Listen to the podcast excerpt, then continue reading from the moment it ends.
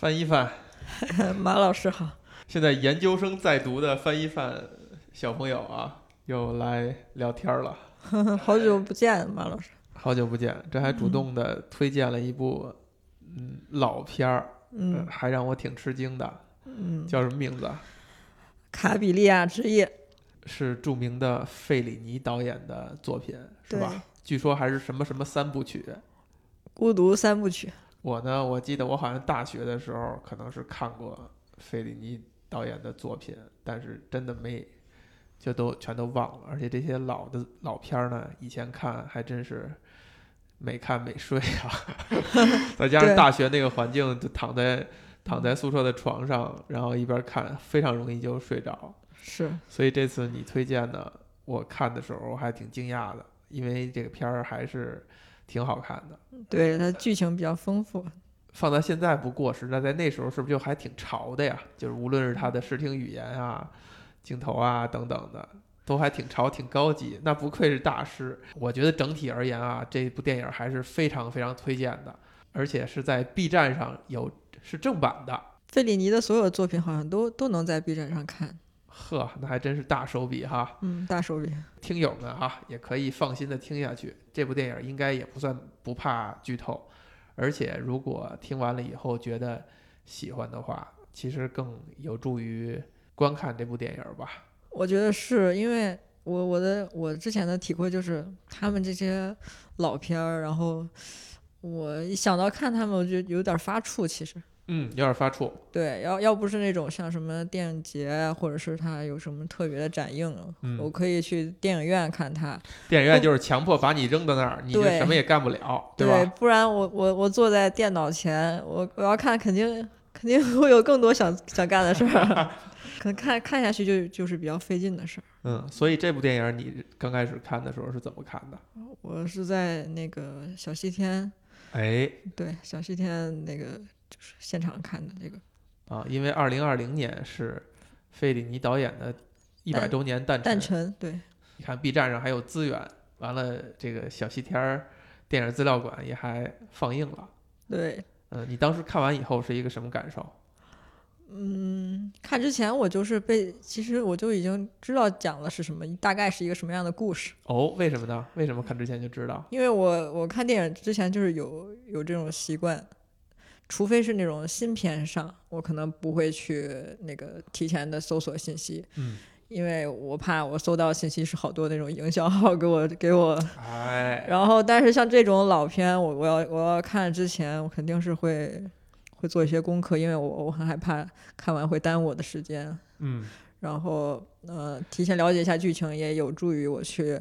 更好的理解这部电影。然后我当时看之前，大概就知道它是一个不是那么令人会感到开心的一个一个电影，哦，但是它也并不是那么的，就是所谓的治愈，你说是治愈是抑郁的郁是吧？，对，不不不足以让你就是看完特别郁闷。嗯，但是我听说那个大陆就是就是孤独三部曲中另外那部大陆骗子啊，他们都太太丧了。对太悲伤，就是也不是太悲伤，就是看完之后可能会真怀疑人生的那种。这部我觉得哇，觉得它还是有一些。嗯，能给能够给人希望的一些东西，真的吗？嗯，我反正我看完了之后，就是我觉得我你觉得还燃起了希望？对啊，燃燃起希望了，我还嗯很开心的。对，听完你说这个，我还是挺有感触的啊，因为我觉得我我回想，比如说我上大学的时候，或者刚毕业的时候，那时候看电影还真的能很能牵扯自己情绪，呃，就是所谓的那种替古人担忧啊，然后 可能还会让人笑话哈，说你看完一电影以后怎么这么呃引起了这么多情绪，现在感觉呢就很难了。你说完以后，我还挺怀念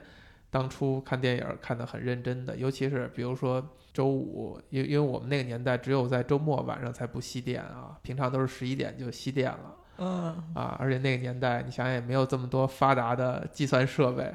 大家都是台式机，笔记本也也坚持不了，也就坚持个一个多小时。嗯所以在周五不熄电的时候，我也没有回家，我在宿舍还跟有电脑的同学换了一下床，他睡我的床，我在他床上看了一宿的电影，看我记得看了六部，而且那六部电影还就赶巧了，每一部都很好看，心潮澎湃，然后这个这内心深处波澜起伏，就这样的时时刻呢，以后就再也没有发生过，我还是很再也没有发生过真。的再也没有发生过。也首先是你得要赶上这个六部电影都很好看，然后他们的情绪呢还没互相之间不打架。嗯，再有呢就是现在你看电影，你怎么看你都会觉得，你都会想到导演的心目中的一些算计，所以你就没有那没有那么单纯，没有那么单纯，没有那么能够沉浸其中了哈。嗯那你看完这部电影儿就《卡比利亚之夜》，嗯你当时是产生了一个怎样的情绪？因为你居然跟我说这个，你好不容易走出了热带雨，给你，这有没有揭示你的一些内心隐秘角落哈？热带雨给你带来的冲击，好不容易走出了，然后卡比利亚之夜就让你又陷入了，嗯，没有陷入，他是帮助我走出了热带鱼。他帮助你走出热带鱼。对我，我在我看热带鱼也是在小西天看，但你热带鱼不是你是之前在现在家看的，提前，看过一次，啊然后后来那个电影院重新开开开可以营业了，嗯，然后也赶上北京电影节、北京国际电影节展映了热带鱼，我又去现现场，当然要在荧幕上再看一遍，对吧？再看一遍，我要 hug 你。别别提了，别别提这个了。然后卡比利亚亚之夜帮你走出了，也不是帮我走出了，他其实我后来去看卡比利亚之夜的时候，那个时候心情已经有些转变，嗯但是并没有呃特别的明朗。明朗。对，嗯看完卡比利亚这个之后，我就觉得好像就是哎，就是还是重新开心了起来，真的吗？真的。啊，这部电影还能让你重新开心起来。你如果要是心这么重的话，我觉得这部电影还挺让人难受是吧？有一些吧，有一些吧。因为我昨天晚上在那个回顾的时候，哈，昨天晚上在回顾的时候，我还特意在最后结尾的时候把那个弹幕打开了，嗯然后我看见大看见大家这个说说法也还都挺有意思的，然后很多人还是挺挺悲伤的。虽然呃可能如果冷静下来写影评啊之类的，会觉得那是一个呃还有有一点积极的东西在里边的一个结局，但大块儿上还是悲伤。这种这种积极也是说一种对自我的一种逆向的一个安慰啊，还是什么也好。一凡，你给讲一讲《卡比利亚之夜》讲了一个什么样的故事吧？就是卡比利亚是一个在意大利罗马的一个妓女，她嗯是一个妓女的身份。对，而且还不是那种不是那种正常的营业场所的，是吧？对他半夜出来，就是 站在街边儿，对，然后每天感觉他性格上也有点疯疯癫癫的。影片一开始就是他和一个一个男人在一块儿，感觉像是很很快乐的样子。然后突然他们他们就跑到了一个小树林里，然后跑到了一个河边，然后就是感觉像是在谈恋爱。我当时看就感觉这个这个女生怎么这么快乐？她身为一个妓女，她都能这么快乐。然后一开始并不知道这个身份，哦，对，是因为你看你看简介，然后，然后突然她就被推进河里了，嗯被推被那个男的推进河里了，然后，呃，被抢走了她的钱，然后她就掉到河里，差点死掉，幸亏是被被人给救起来了。然后她醒了，她起来之后，也就是到处找这个男的，到处找这个男的，然后他还担心这个男的也死掉了。后来还没明白怎么回事儿。对，没明没回过神儿来，后来才知道自己就是被骗了，然后他就是回去回到他自己的房子，他有一个小房子，呃，是他自己买下来的，就是通过他这个这个 这个营业的方式，对对挣了很辛苦吧，也算很辛苦挣了这么多钱，然后买买了一个小小的房子，他也有很多也没有很多吧，就是他有一个很好的朋友。然后也是从事这个这个工作同，同事，对，从从业者，对，然后，嗯、他们就会就会谈他这他的这段感情啊，然后他们就是谈说他被骗了，然后但是他就是一开始是死死活不承认，后来他就也也释然了，然后大和大家一起就玩了起来，然后我就记得呃他们在那个晚上一起跳舞。很很快乐。然后他他但然后突然跳着跳着他就被人嘲笑了，就就是说他就是上次被骗这个事儿什么的，然后他就他就很生气，但是呢，他也他我感觉那那段他其实心态就还比较好，嗯，因为他我感觉他不在乎。然后呢，他就是，但是他也当然被嘲笑也是很生气的事情，他就他就去溜达了，他就一个人一个人出去溜达，溜达了碰到了一个男明星，哎，大明星，然后是个大明星还是个导演？哎呀有点模糊，反正是反正也是一个没太名流，啊的名流，反正是电影界的一个大名人吧，也对可能是大明星，也可能是导演。嗯，好，哎好像你说你说，好像是导演。然后他对他是个导演，因为他他的那个情场失意，这个导演，他和他的这个女演员，就是也是他的这个女朋友，闹别扭了。然后他们刚刚算刚刚分手，嗯，就前一秒分手，下一秒就被他撞见了这种。然后撞见了之后，那个大导演就是哎也不开心吧，就是但是又觉得很寂寞，然后就带着这个这个卡比利亚就是在那里喝酒啊，带他去了一一些一些场所吧，然后、呃、见识了一些名流啊。那卡比利亚之前没有见过这种场面，他就很跳舞跳的还很开心，对 那一段挺欢乐的啊。，对，那段很欢乐，然后他他自己也很骄傲，当时他就觉得，你看我我也能进来，然后你这个服务员没有必要瞧不起我，你一看是吧？然后后来他就被这个大导演还带回了家，带回了他的豪宅里，然后我我还记得他让那个大导演写下了一行字，就是就说卡比利亚曾经来过，对，在我这里，然后以证明就是他真的是，因为他第二天肯定要跟他朋友讲，他怕他朋友不相信，然后留下一个证据。然后这段都我看的都挺欢乐的，但是 令人悲伤的是，女明星又回来了，就是觉得这个大导演还是不能放下，回来找他来了。那这个大导演也也是立刻原谅他。可是卡比利亚已经在他家了，为了不产生误会，于是大导演就让这个卡比利亚很委屈的在这个卫生间待了一晚上。嗯虽然是卫生间，但是我我相信比 年轻人的屋子还要大，是吧？对，那个豪宅嘛，毕竟就是先在那里藏一下身，好像还和他的小狗一起睡了一觉，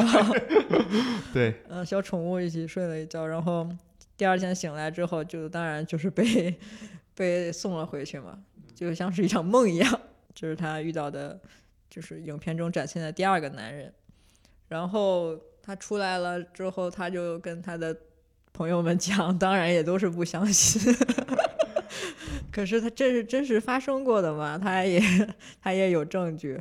就是像像做过一场梦一样嘛，经历了这些，他当然还是希望能够有一份真实的这种感情能够出现。于是，里边有一段是，就是他们去参加了一个宗教活动，对进了一个教堂去祈祷啊，就人很多哈，拜那个圣母去了，可以看到大部分都是可能社会的相对底层一点儿的人，嗯然后他们进行了就是朝朝圣一般的一个宗教活动，去拜一个圣母玛利亚，对圣母玛利亚然后你能，够看到这个卡比利亚，他非常虔诚的。他刚开始有点将信将疑，就是随大溜儿进来的，但是慢慢的被这个情绪带嗯带入，然后非常虔诚。他所许下的愿望就是能够希望生活有所改变，能够遇到一个好的人啊，等等。嗯，这个之前他就遇到了一个教士，是吧？就是会给一些流浪的人送一些吃的，送一些东西，送一些衣服吧。哦，对然后他才他才去到了那个这个这个活动里对，之前是一个教士吗？是，反正是一个一个人，对一个一个个男人，一一个男人，他每天都在给给这些就是一些穷苦的住在山洞里的对的山洞。老人，无家可归的无家可归的人。嗯。这而且这个山洞还不是那种我们能想象的在真正在山里边儿，它是有点那种半洼地的，就跟地洞一样那感觉的住在坑土坑里，土坑里的一些嗯。穷苦人吧，对。大部分是老人，嗯。甚至有一个老的女人，卡比利亚认出她了，所以你可以猜想，她有可能她年轻的时候也是同一个行业的哈，跟他同一个行业的，嗯有这个可能性。但他和这个男人之间并没有发生一些什么。经历过这个这个宗教的活动之后，他就是发现也没有什么对生活上也没有什么太大的改变。嗯呃，他就像往常一样嘛，往常一样生活。然后直到他有一次走进了一个剧院，然后也是不小心进去的，然后不小心也看了一场节目，是一个魔术表演，有点像魔术，有点像催眠那种。什么杂技团、马戏团那种感觉哈，就是一一一半的欺骗，一半儿的这个演节目那感觉。对，呃，然后就开启了一段戏中戏吧，像是他被那个就是表演者叫上台，呃，配合他完成他这个催眠的节目。然后那个人给他说：“这是做像我们在做一个实验，然后你把眼睛闭上，然后让他想象了一个什么东西，然后就出现了另外一幅画面，就是他和一个男人在一起了，对吧？卡比利亚跟他深情告白，对，就是啊卡比利亚好像是被这个台上这江湖方方式哈，这嗯个给催眠了，嗯，他像变了个人儿一样，非常深情的跟这个虚拟的人物叫奥斯卡，虚拟的一个人物，对，呃，进行了一番告白。其实告白里有一句非常有名的话，就是，呃，如如果你是在我十八岁还是十五岁之前就认识我就好了。嗯那个时候我有一头又黑又长的头发，他上了台，他就是一个表演者了嘛。嗯，当他就是在这个是最深情的时候，那个人突然让他醒了，然后台下的观众都大笑，因为都是以一个看客的身份在看。对，就跟看耍猴的一样。对，就像看耍猴的一样，就在嘲笑他，然后觉得这个很精彩。那个刚刚还那么的那个哭哭的呀，就是然后突然就是一发醒来发现都都是假的，然后大家都都散了。散了之后，他还是眼含热泪啊。结束之后，有一个男的也过来了，跟真的跟跟他就是搭讪，然后请他喝了杯咖啡还是怎么样？酒，酒，请他喝了杯酒。苦艾酒是叫绿色小精灵吧？就是那个酒，也嗯是有置换感觉的。哦，是吗？跟他说我们相约在一个什么什么地方，但是其实卡比利亚好像是拒绝了，因为他刚刚被耍过了嘛。对，然后，但是他而且这个男人居然说，他说我本名就叫奥斯卡。对，然后他也叫奥斯卡，然后让他更更更产生了怀疑，但是他又觉得这好像是有一种命运的安排，他就是将信将疑的去了一个火车站，对吧？嗯，跟那个男的见面，第二天，啊对对，约在了那个地方，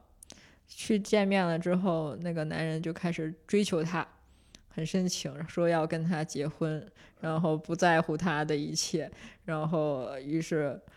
卡比利亚从一个将信将疑的状态变变成了完全相信他，要跟他结婚了，而且告诉了自己最好的朋友。然后他的朋友也也哭了，伤很伤心，就是哭了，就觉得又又担心他被骗，又又觉得他可能真的找到了一个好的归宿。然后卡比利亚就做了一件他 做我看起来很疯狂的事情，我就知道你得这么说。他把自己的房，他唯一的财产，他把他那栋小房子卖掉了，有要跟这个男的结婚，要跟他就是远走高飞吧。嗯，拿着他卖掉的这个这个钱，很开心的去找这个男的，男的同样把他带到了一个悬崖边。小山坡，而且还问他你会游泳吗？对，你会游泳吗？然后就是让我瞬间想起了开头的那一幕。哎，但是这次不太一样的是，卡比利亚他经历过一次，而且那个男的也很紧张。我记得他出了好多汗，对，满头大汗满汗，头大汗，然后就是嗯还说，然后卡比利亚已经发现不对劲了。他说：“你告诉我，这到底发生了什么？就是你你你告诉我什么？”然后他还把甚至把自己手里这个钱给他了，直接扔给他。他说：“你我给你，然后你你你告诉我这这是假的，就是你是你是真的是爱我的。”然后那个男的就跟他说：“你知道的，我不想伤害你，不然的话，可能卡比利亚就是真的就是没有没有命了。”对，对吧？那悬崖，然后那个卡比利亚就崩溃了，崩溃了，说你你干脆杀了我吧，你让我死吧。哎呀，那个男的反正抱着钱就跑了，我记得是对，抱着钱，他因为他很紧张，落荒而落荒。而逃，然后跑了之后留下卡比利亚一个人痛哭崩溃，然后慢慢的平复了心情，走出小树林，走到了一条路上，然后路上那已经是很很很晚了，深夜吧，然后旁边是有一个乐队经过，还是有一反正一群欢快的人，很欢快，一边唱歌一边舞。唱歌跳舞，然后还有还有演奏，然后从他身旁走过，他就融入到了这个队伍里面去，然后他听到他们这个歌声，然后看到他们跳舞，卡比利亚从一个哭泣，就是眼含热泪的状态，就是展突然就是展展现出来了笑容，然后影片就结束了。哎呀，听你讲完一遍以后，我还是觉得还是挺奇妙的。我我说一下我对这个女主角的一个心路历程啊，就我刚开始看的时候，第一眼觉得，哎呦，这姑娘可太丑了，又不好看，然后个儿也也个儿也不高，呃，身材也没有那么好，然后呢，嗯脸也没有说那么的好看，气质也还很差，也不是很有风情，反正就各种的，就是一个普通的、很普通的一个，哎，很普通的。嗯因为我在看的时候，我已经忘了那个介绍里边说这个是讲的是一个妓女的故事了，嗯所以甚至我的电影刚开始的时候，我都没有留意到他们他们的职业。这电影就是很有意思，是他在他在这方面拍的非常的含蓄，对他没有明明确的，就是告诉观众他他是做什么。对，你就感觉这帮人老在街上待着，就在晚上的时候老在街上 待着，一到晚上就出来工然后作，可能很多人就偶尔就被一辆开过来的车就带走了。嗯然后再过下一个镜头就下车，又下车了，就是他用这些模糊的手段啊，很含蓄的手段去讲述他们的工作，然后我就感觉这个这个女主角呢就又不好看，人性啊脾气啊也不好，你看他一开始，打扮的也很也很普通，你看他一开始被这个第一个男人骗，骗完以后呢，这个呃很多人把他从水中救上来哈，嗯，他一句感谢的话都没有，就感觉这些人好像就应当应分的，然后就嗯立刻就起来就就歇斯底里的就想找这个男的就往家跑，也嗯不顾自己，只穿着一只鞋。嗯然后到了家以后呢，他那个他那个唯一的朋友，那个胖乎乎的那个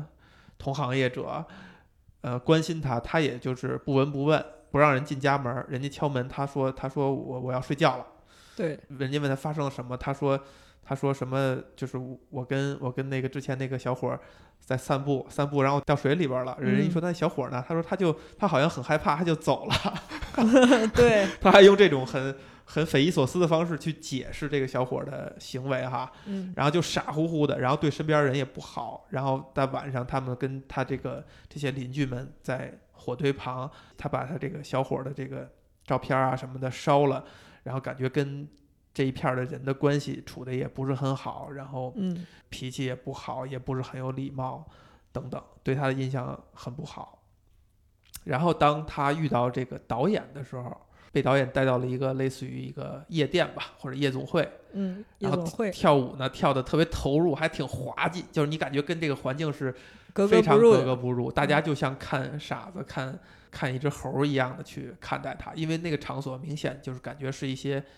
所谓的上流社会的人吧，嗯或者说有教养的人等等，然后看到一个就跟疯子一样的一个一个一个女的，非常可疑，很滑稽，然后到被这大导演带回家以后，你看到大导演对他还不错，然后倒酒什么的，你看他那个抓住那个酒杯的那个手哈、就特别不像是平常拿拿过这种酒杯的，就很笨拙，那个手型啊，那个样子也很滑稽。然后大导演对他表示很温柔的时候，他突然间就很难过，就捂着脸痛哭。你就感觉他都快把自己给杵瞎了，那眼睛就是脸，就是手瞬间上到那个脸上，使劲的捂着脸，嗯 就特别的滑稽，特别的呃，其实意大利人可能会给大家一种这个一种印象，就是他们的手势啊，这个很丰富，手势很丰富，就是如果他手不动的话，他就可能就说不出话来。哎，对，都不说话，他只要说话，他手就上来就比划，嗯。然后你就感觉你就你都怕把他把他自己眼睛给处瞎了，我就会觉得这个对这个姑娘产生了一种觉得她还挺有意思的，挺有趣的，嗯。就还挺挺乐呵的一个感觉。然后紧接着顺着这个情节的往下进展呢，你慢慢的你会觉得，哎，这个姑娘还挺好看的，挺可爱。你就会觉得她都美了美了起来，就眼睛大大的，是吧？嗯脸也干干净净的，特别乐观。然后只要是不是那个疯狂的时候，也挺爱笑的，而且动作还笑的时候就是歪着个脑袋，什么伸着个手，还挺滑稽，挺可爱，挺纯真，也挺其实是挺美的一个姑娘。然后嗯甚至到最后被这个魔术师所谓催眠了以后，那种深情的感觉，你觉得还是很让人心动，还是挺挺可爱的，嗯，是一个很美好的一个姑娘。对，然后一直到最后，当她从刚开始就觉得不相信，然后将信将疑，然后慢慢的又回到了这个所谓的现在叫什么恋爱脑，是吧？我觉得这是作为一一部一九五几年的电影，可能就是讲的是初代恋 恋爱脑的事情。当他又回到他那个恋爱脑的状态了以后呢，你会觉得这姑娘还真是挺美好的。然后最后这个电影儿，相当于他是用一种那种衔尾蛇的感觉吧，就最后这个男人骗她，跟第一幕他被骗其实有一种呼应。就比如说，这个两个男的都是戴着墨镜，这个这个把真实的眼神藏在墨镜之后，嗯然后都试图要把他推到河里去，并且都是抢了他一个小包。对，差别可能在于，在刚开始的时候，它里边可能就装了可能几万里拉，到最后呢是装了他全部身家，好像是四十万，一共四十万里拉，就是他的全部装了一栋房，装了一栋房子啊。虽然你嗯看那个房子，就是描述他那个家附近就属于特别空旷那种荒野，嗯然后零星的几栋很蹩脚的小房子，嗯但是却是这个卡比利亚非常引以为傲的，就是他会觉得他因为拥有了一栋房子，所以导致他是跟其他的人是不一样的。对，他比他们要高一等，呃，但是最后呢，他的这栋房子被骗走以后，你就可以想象，也许他那个时候脑海里中想的就是，就是在影片中段出现的那些，呃，老年以后生活在地洞里的那样很穷苦的、很很不堪的人嗯生，可能就在他脑海当中浮现了。其实是一个很悲惨的一个结局，嗯但是，就像刚才这个一凡说的哈，最后的结尾，当他非常失魂落魄的走在一个小路上，突然偶遇了一个一些不知道为什么在欢庆的、在欢快的舞蹈的、唱歌的、演奏的人的时候，他突然间好像又笑了出来，对，让给了你一些比较莫名的一种安慰吧，情绪吧。嗯，我觉得这个女主角在我心里边就走了这样一条路。你刚开始的时候你也觉得这个人是一个讨厌的人，很嫌弃他，然后慢慢的你就觉得他还挺有趣，然后越到后来你觉得他还挺美的，还挺可爱的。因为我我我本人本人就是很喜欢和快乐的人相处，嗯，所以我其实一开始就看他就是有点疯疯癫癫的，我可能不太接受以外，就是他情绪不正常，我嗯。也是有同样的感觉，就是也不说感谢的话，就是然后对其他人好像一开始很有攻击性，嗯。然后到了中间那段，我其实就有点喜欢他了。我觉得他对每件事情都很投入，而且他很纯真，他他活在自己的世界里，就是外面的人就是对他对他的评价是有很多的，但是他他表面上很在意，但是他其实内心他好像好像根本就是不在乎，他就只为他自己活着这种感觉。我是因为性格上我就很很喜欢，然后所以嗯当然会从头到尾就是有一对他有一种就是我私心上的偏爱，嗯然后我尤其是看到呃他经历了这这些这些人，然后就是他的哎他这个很外在的一些不好的一个因素吧，就是更衬托了他的美好嘛。就是男女看这个电影的视角啊，嗯会不太一样。我我觉得我在一开始的时候，我对电影没有什么很情绪情绪上的波动，就是因为我没法代入，对吧？嗯我不可能带入带入卡比利亚，我也不可能带入那那些那些男的。为什么不可能？是因为他们出现的很短暂，对，然后而且跟你的跟就没有什么可以带入的点，呃，所以呢就不会牵扯很多情绪。但是当你强硬的去站在呃这个女主角的角度去思考问题，或者说去体会他的这个故事的话，你还是会觉得很很悲伤的，这太惨了，值得去想一想，就是这种惨到底是怎么得到的，或者说这个大师哈费里尼为什么会拍这样一个人的故事？我是不是隐我隐约看到是说费里尼好像听一个真正的就是一个一个妓女给他讲过很多很多的事儿，呃，但是讲完以后，他意识到他讲的大他讲的所有大部分的东西都来自于他看的各种各样的什么故事啊，什么嗯小报啊，什么那那年代可能没什么影视作品哈，反正就是看到这些东西，他把它戏剧化的处理，然后安在自己身上，然后让自己身世变得很很离奇，可能是这样一个这样一个事件给了他要做这样一个故事的一个动机，但还有没有其他的？就是他为什么要去讲这样一个故事？而且很有意思是在于，你看他电影的头尾都是以这个落水，一次落水，一次没落。嗯当然，卡比利亚是这个故事当之无愧的主角哈。如果是这样的话，你好像会觉得这电影的人物他最后没有人物弧光。他从一开始进入这故事到最后走出这故事，你觉得卡比利亚有变化吗？或者说他有成长吗？好像是没有，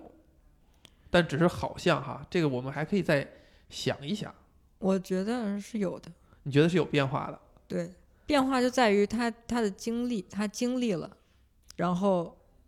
他还能够保持他自己的，哎，这个说法有意思哈。因为有时候如果没有经历，你可以做你自己，但是如果你经历了，你还在做你自己，其实其实从外界上看，你就是变了，你你。因为，因为人们可能会觉得你会随着这个变化而改变，这才是正常的。哎呀，翻一翻，你这个是 走入了一个哲学的高度了。哎，说的很有意思哎，嗯就是他这种坚持这种没变，就是一种变化。我觉得这是他的，这是他的，他作为一个女主角，她的她身上的这个主角光环，她都是一些细小的变化在支撑着。比如说一开始伤心啊，然后后来就是面微笑着面对，就这种很细小的，每每一次事件都是这这都是这种小变化。对那就是没有变化。他他如果头尾的话，就这个人嗯没有成长。但我觉得你刚才说那点是是有意思的哈，就是他经历了这些，他还这样，对，就也你不。你就不能说他没有成长了，他只不过是选择了这样。那你能理解他吗？我觉得他是，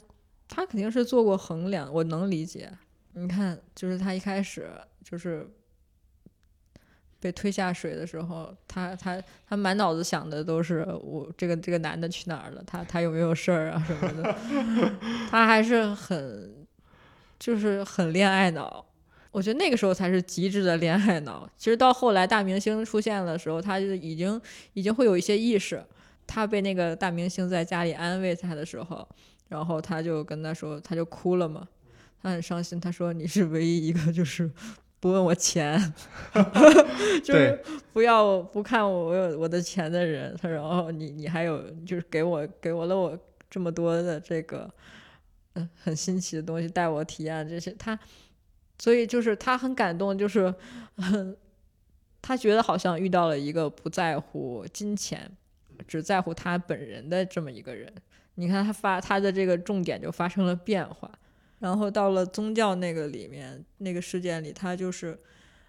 他开始寄托于呃一种外界的力量吧，就是希望这个圣母玛利亚能够帮助他，而且而且对他他其实不叫卡比利亚。他的卡比利亚是他的工作工作用名儿是吧？艺名儿。艺名，然后他他有他的真实的姓名，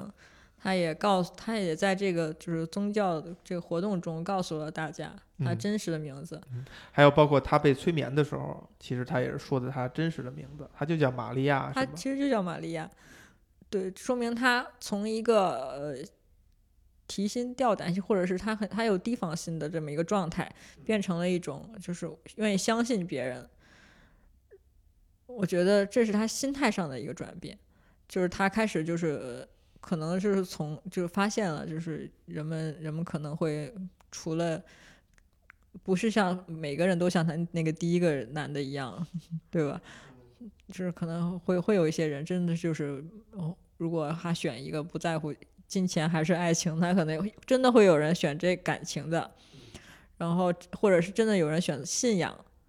让他能够能够心态上发生转变的一些关键的点。那最后他他进入到这个催眠里，他他的这些行为，我觉得才能够呃获得一个合理性的解释，就他为什么能够深情的去告白，就是因为他他经历了这些，然后他他还是觉得他应该像之前一样相信感情，相信就是人人性的美好。然后到了最后，那个叫奥斯卡卡的骗子出来的时候，从不信到将信将疑的一个转变的一个点。卡比利亚在跟他的朋友讲述的时候，他也数次提到了，他说这个男人跟我在一起的时候总是他买单，对就这一点让他慢慢的开始觉得，哦，这可能这个男的是真心的对我好，呃，真心的这个想跟我交往或怎么样，对，就其实他非常强调总是嗯对方买单，而且也也不在意他的过去，一开始没有提到这一点，就是到嗯最后的结婚之前的时候，他好像是说说他已经知道了，嗯对，提到了。我觉得跟大明星那他不在乎，肯定是一这是一种很正常的，那就是 像梦一样。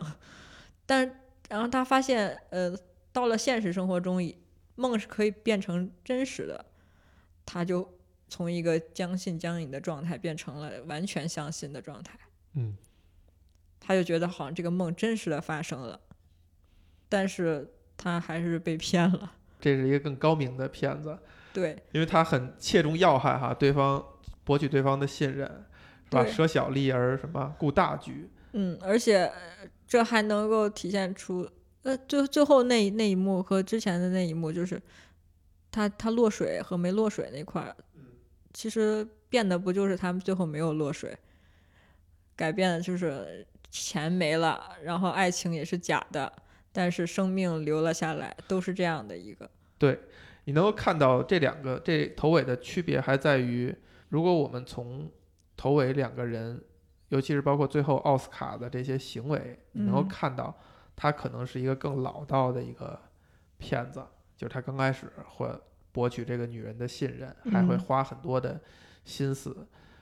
但是最后一刻他非常的紧张，满头大汗，手足无措。的原因是因为他可能真的被这个卡比利亚所触动了，对，就是他那种他是有愧疚感的，从不相信到慢慢的敞开心扉、真情流露，嗯，甚至又重复了一句话，就是你要是十五岁就认识我就好了，那个时候我头发嗯能到、能到这儿，特别长，呃，等等，就一下又是那个恋爱脑的那个状态，他嗯还是有愧疚的，他还是这个骗子也还是被影响了的，所以他最后一刻他还是心软了，没有没有杀他。没有图财害命哈，有害嗯命，但是变的是卡比利亚自己，他就觉得他的生命不重要了。对，他觉得你虽然没有没有把我推下去，但是你不如把我杀了。就是在爱情、金钱和生命中，他依旧选择了爱情。前面不涉及到生命，最后这个点它是涉及到一个，我认为是涉及到生命的这样的一个一个东西。电影中出现的这个三个男人哈，嗯。第一个当然篇幅是小一些，嗯，这三个人其实反而中间那个导演是跟钱这个事情没关的。你觉得他跟另外两个人是不一样的吗？就是在我理解，就是像刚刚说的那样，我觉得那个就是他的一场梦，对，是让他开始就是敢去做梦了，因为之前前面都没有交代他和他和第一个男人是怎么认识的，因为我们我们就只能猜测嘛，他他可能也是无意中认识他，他可能一开始对爱情也没有那么多的期待，他只不过恰好遇到了这样的一个人，但是经过这个之后，他可能真的会开始愿意去做梦了。如果是这三个人编排是这样的一个顺序的话，我觉得我会对大这个导演这个这个情节啊产生一些怀疑，就是为什么要把它插在中间儿？当然，你提供了一个解释，就是他是给卡比利亚造了一个梦，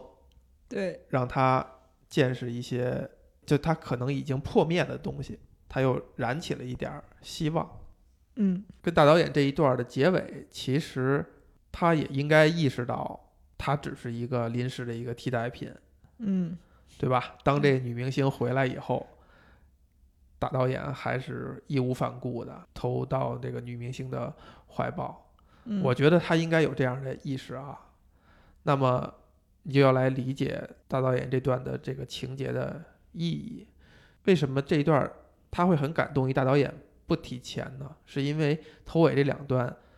大家可能都是相对底层一点的人，钱这个事情是对他们来讲是非常重要的，嗯是他更关心的事情。所以其他人想从他这儿获得的，可能如果他清晰清醒一点儿的话，能明白其他人想从他这儿获得的，可能就是钱。而对于这个社会名流大导演而言，钱在他这儿是已经不是一个问题了，嗯已经不是一个需求了。这个东西反而是他更充足的一个一项。那么，其实大导演需要的是什么呢？可能就需要的是一种陪伴啊、情感啊、消遣啊等等，这个是他最需要的东西。其实本质上跟头尾这两个男人需要钱的那个劲头是一样的。就是嗯他有一个非常明确的需要的东西，然后刚在一个女明星身上挫败了，就吵架了，对吧？嗯然后这女明星就甩他而去，他极力的想获得这种补偿替代，所以就哪怕这是只是一个在大街上的一个姑娘，将就了一下。他也就直接拉走了。你如果把它理解成一种赌气也没问题，但是这样也没没什么意思。其实就是说，对于大导演而言，他需要的就是一种陪伴。对，当时是谁对他来说是无所谓的。呃，对，但是这不是关键，这就是说我我想说的是说，大导演需要的这个陪伴跟那两个男人需要的钱本质上是同样的东西，就是他们脑海当中排各各取所需。排位第嗯一的那个嗯需要的东西。嗯他们也都找上了卡比利亚，机缘巧合，莫名其妙的就跟卡比利亚挂上钩了，都是想从这个女人身上获得这样的东西，这个东西。嗯，但是你反观卡比利亚呢，他一开始他没有意识到，第一个男人他没有意识到人家是想要的是这个。当他意识到以后，他非常的生气，或者说他其实意识到，但他不想让自己相信，但他最后退无可退了，决定相信这个男人就是其跟他在一起就是图他的钱，然后已经跑了的时候，他非常的歇斯底里，非常的生气。嗯，那烧了他的东西。对，那碰到大导演以后，你说他意识到没意识到？其实大导演只想从他这儿得到一些慰藉，得到一些临时的一种温存。我觉得他是可以意识到的。他一定是可以意识到，因为他就是从事这个职业。其实你看看，所有所有他的客户嗯。都是拿钱去换这种东西，只不过可能呃那些客户更直接一点，就是性，而大导演可能换的是一种偏情情感感层情感层面的东西，但本质上都是需要的是这一这一个方向这一个类的东西。但对他而言太习以为常了，于是他没有把这个男人的从他这儿获取的这个需求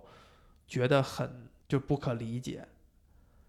反而是他觉得男人从他身上想获得钱这个事儿是他不能第一时间就想到的，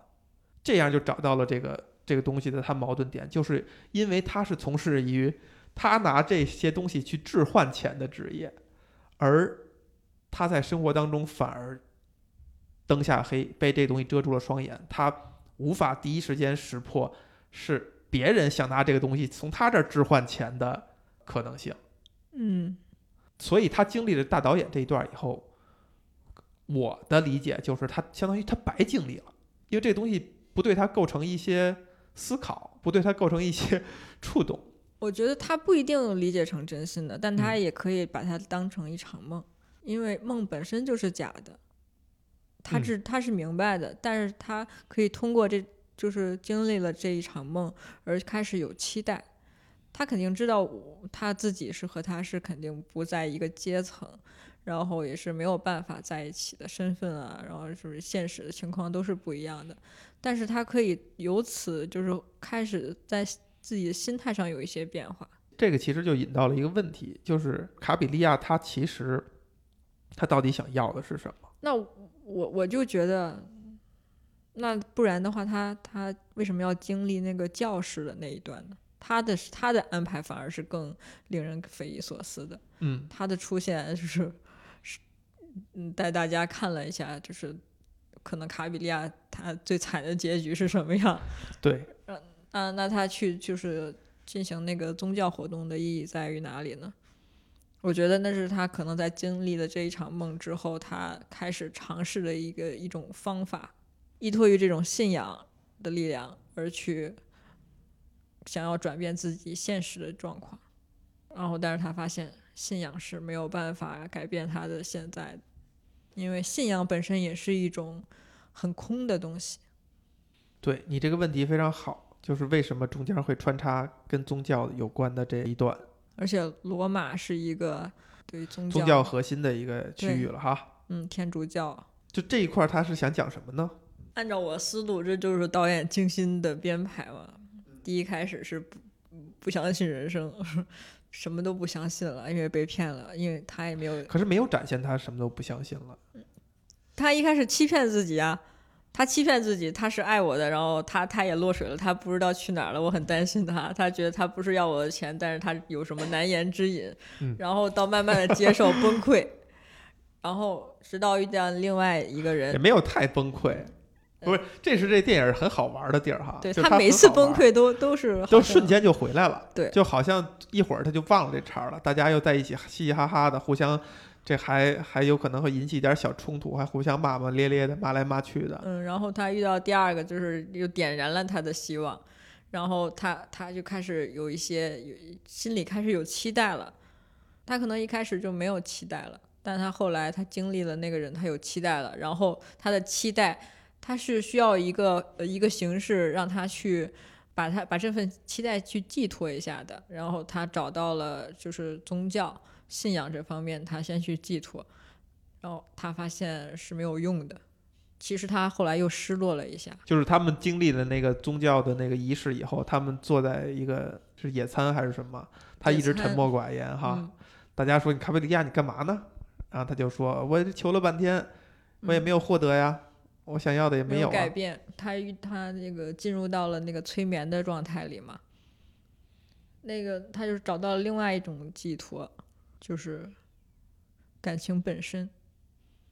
就是你得相信这件事情。你如果你自己都不相信这件事情，它是不会真实的发生的，只寄托于神灵的帮助，它是不会发生的。你得相信自己，你这个理解很好哈以。至于后来，当奥斯卡从梦境出来的时候，变成了真实的奥斯卡。他发现，只要我相信，我自己信，它就会成真。我觉得你这个理解非常的高明。你这又在嘲讽我？不是，导演应该不会安排卡比利亚 这么理解吧？就是他是一个底层的，然后没有受过很多教育的人。因为你刚才说的，你都把我给绕晕了。嗯，但我其实很关心的是说，这个电影，嗯，就是宗教那一块儿，确实我我也我也觉得他插入这一块儿，他他肯定是要有表达，就导演肯定是要有表达，他他是把他的表达，把他的一些东西藏在这个这个东西里了。嗯你觉得卡比利亚他到底他想要的是什么东西？如果是向他表述的，我想要一个怎么着改变改变生活，要一个家，还是什么？说类似这样的话，这个是真相吗？是他的真实的东西吗？还是说他背后还有一层什么？就是他的这个诉求，他的这个想要的事物，是不是还可以总结，或者还可以再拆解？他说他想要有人对他好，嗯，但你说他那个朋友对他非常好，但是他对他的朋友根本就是不闻不问，也不是不闻不问，基本上是，就是最后还有一个镜头是他在这收拾东西，他朋友帮他收拾东西，他朋友说了一句说我也要结婚，卡比利亚连听都没听见，然后还在那收拾东西，还说他自己的事儿，他说哎你刚才说了一句什么？他朋友没在他活在了自己的世界里。对，就是你一开始对他朋友也是敲门什么的也不给开，也爱答不理的，嗯然后最后结尾的时候，他朋友一开始就很伤心，他还很很高兴，因为我马上就要投入新生活，你为什么要哭呢？对你难道不应该为我高兴吗？他是这么一个状态，只是在最后临临要分别的时候，要上车的时候，才跟他朋友真正的动情，才拥抱，才掉眼泪。你感觉他对他朋友的这个跟他朋友的关系，就是他朋友对他非常好，特别关心他，但是他呢，就好像有恃置若闻。他像他说的，他需要一个人对他好，关心他嘛。那他身边有这样的人，他其实也好像没有太领情。然后他说他需要需要一个家，但是他自己还是买了一个房子的，一番心心念的想买一个房，在这块儿是不是很有触动？你是打死也不会把房子卖了跟人走的。对，我觉得如果如果有人你不要立旗子，我知道你刚才得很小心，你 立了旗子以后，我是觉得，如果他要是让我把房子卖了，有如果真的有一个人让跟我说你把房子卖了，然后你你立刻就醒了。对我就立刻醒了，我就觉得，我就觉得这个人是不对的，我再重新换一个人是可以的，但是房子不能没有。房子不能没有。他想要的是什么？他想要什么，我其实不知道，那你觉得重要啊？我觉得也不重要。他想要什么，只是对他来说很重要，对我来说根本就不重要。也许他自己都不知道自己想要什么。啊，对，这可能是一个结论。就其实他自己说的那些他想要的东西，他可能没有想明白那些东西意味着什么。对，我觉得这个不是这个影片想要表达的一个重点，他想要什么，关于他想要什么这个问题。就是如果他真的他自己口口声声说他想要那些东西是值得被怀疑的话，那你在看这个电影，你就会觉得他就是太可悲了。从一个一开始从事这个这个职业，但是有一个房子的人，到最后变成了一个还将要从事这个职业，但是没有房子的人，完全因为自己不清楚自己想要什么，不，我觉得太可？我觉得当时后来，即使他这个房子没了，但是他最后还是笑了出来，一就是眼含热泪的笑了出来。，对那个笑是意味着什么呢？那个最触动我的点，是因为我觉得他知道自己已经经历了各种各样的垃圾的人，但是这些垃圾伤害不到他，即使他身处了在一个垃圾场了，就是他已经，他甚至连自己最一开始最令他骄傲的是他有他有那个他自己的用自己的钱买的那个小房，那是最令他骄傲的一个东西。对，他连这个都没有了，身上就是像一件宝贝都没有了，对吧？我我我已经赤裸裸的站在了垃圾场里，但是他还是影响不到我。所以一这就是为什么开始问我，就是你觉得它的变化在哪？就我就觉得它的变化就是它没变。就算他脑海当中会浮现将来他就生活在地洞里了，他也仍然觉得他还是无比的强大。他可能也不觉得自己强大。我之前写了这个，我记录下来的感受就是，他不会把失望当做一件很难受的事情、很重要的事情。他不会因因为生活上受到的挫折而而去向别人示弱，或者是炫耀他自己本身经历过的这些事情。他站在这个巨大的垃圾场上，但是他并没有因此而陷入到垃圾场的混乱，所以他是一个唯一活下来的人。他在垃圾场中是一个活下来的人，而活下来这个本身就是他自己的胜利。这是里里尔克所说的“活着意味着一切”，因为如果站在垃圾场里，有可能我就会变成一件垃圾。所以你其实是更愿意相信他之后仍然还是会很憧憬爱情，憧憬美好的生活。对，所以我看了之后，我觉得受到了鼓舞，看到了希望，因为我我我也会这样指导我自己。那真的是你自己选择这样去理解，就是你自己对，就就嗯像你说的，就是你自己选择去相信，才是这个事情可能的唯一的解。对，你要这么说，确实能说通了。就是那个催眠哈，嗯，就是一个江湖的一个方式的一个小把戏而已。对，但是他之所以能够呈现了被催眠的状态，是因为他自己选择进入那个状态。对，而且他相信了之后，他一睁眼发现看到奥斯卡是真真实的，他当然会觉得他他刚刚他自己坚信的事情发生了，他是。你看他从之前的小心谨慎，那是很正常的一种表现了。因为对于一个，我觉得对于一个正常人来说，当你特别坚信一件事情，你特别期待一件事情的时候，当他突然之间就是发生了，你你肯定是会害怕的，你可能会有有一点担心他是假的。他那个反应也很正常，他当当然担心他是假的，因为他他前面受到那些，他可能都都觉得自己。不会有这样的东西，他只是只是他的一个期待了，只是他坚信他会发生的事情。但是当他真的发生了，他他就害怕了。然后慢慢的，当这个男男男人这个骗子就是展示了，就是嗯，又替他花钱，又给他就是嗯设计这些很很惊喜的这些东西之后，放真的放下了戒备嘛，所以才能够就是这种奋不顾身的 卖房，对吧？不然有什么能够让他去把他最骄傲的一个一件东西放下呢？嗯，说的很好。那我不能买房，是因为我不相信别人。我只能相信。不是，是因为你不想你，你可能不追求这个卡比利亚追求那些东西。我是觉得我我自己拥有的东西，我不能被别人改变。嗯，就是别人如果想要试图改变我，我是。我我是会抗拒的，那房子就是我的一部分。他想改变我什么，我可能都会抗拒。他甚至想让我换一件衣服，我可能都会抗拒。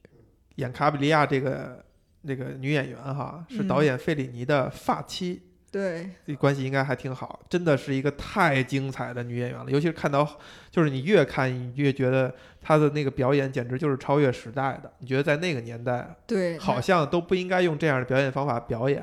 但是你就你放到今天，你都觉得那个表演都是很精彩，都是很高级、很厉害的。对，你就觉得他好像就无所不能的样子。因为我也没看，以以后有机会再看一看这个他的老婆的其他的表演哈。但在这里边，真的是你觉得他就简直无所无所不能一样，对，精妙绝伦。我查到这资料，就是说，嗯，一九九二年，